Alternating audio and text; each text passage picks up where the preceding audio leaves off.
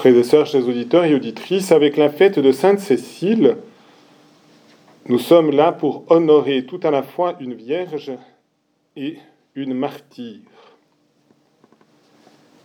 Et il est important que nous ayons le sens de l'honneur de cette consécration de tout l'être et même de la vie au Seigneur.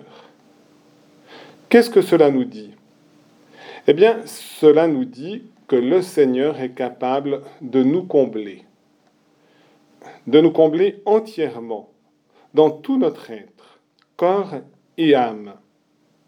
Et c'est la raison pour laquelle, loin peut-être de la mentalité moderne qui a plutôt tendance à mépriser la virginité, peut-être même aussi le martyr, comme expression suprême de la chasteté et de la vertu de force et même du don du Saint-Esprit qui est la force, eh bien, ayons justement, quel que soit notre état de vie, une grande estime de cette condition.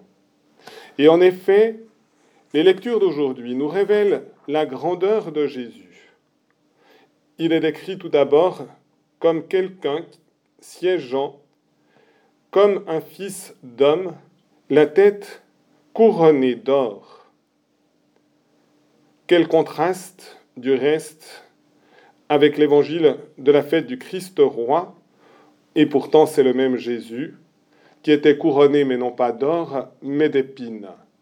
Mais manifestement, ce passage du livre de l'Apocalypse nous montre la grandeur de Jésus et le manifeste comme le Seigneur des vivants et des morts, comme le Seigneur même des anges, puisque ceux-ci sont à son service et au service du dessein de Jésus, capable de tout tenir dans sa main, puisque c'est par lui que tout a été fait, l'ensemble de notre univers. Et donc, celui qui est si grand, si fort, si puissant, également si bon, eh bien, c'est lui qui veut remplir notre cœur de son amour et il appelle tous les hommes.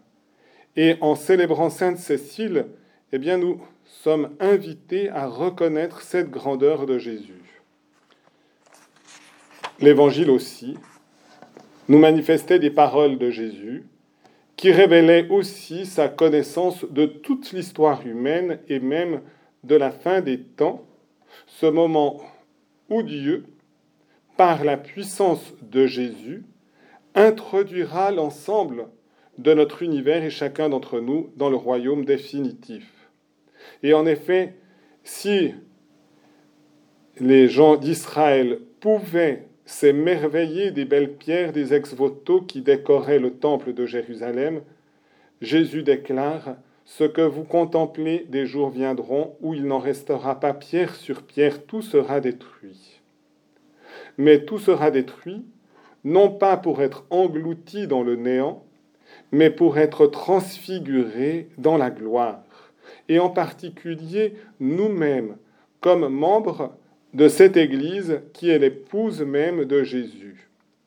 Et cette pierre que nous sommes, intégrée dans cet édifice, dans la mesure où justement nous restons attachés au Seigneur coûte que coûte, eh bien, nous avons une pierre qui, elle, ne sera jamais détruite, parce que nous sommes l'œuvre de l'amour indéfectible de Dieu à notre égard. Eh bien, demandons au Seigneur qu'il nous donne cette confiance en lui, cette confiance totale qui fait que nous pouvons donner entièrement notre être pour être unis à lui et pour servir son royaume et son dessein d'amour pour l'éternité. Amen.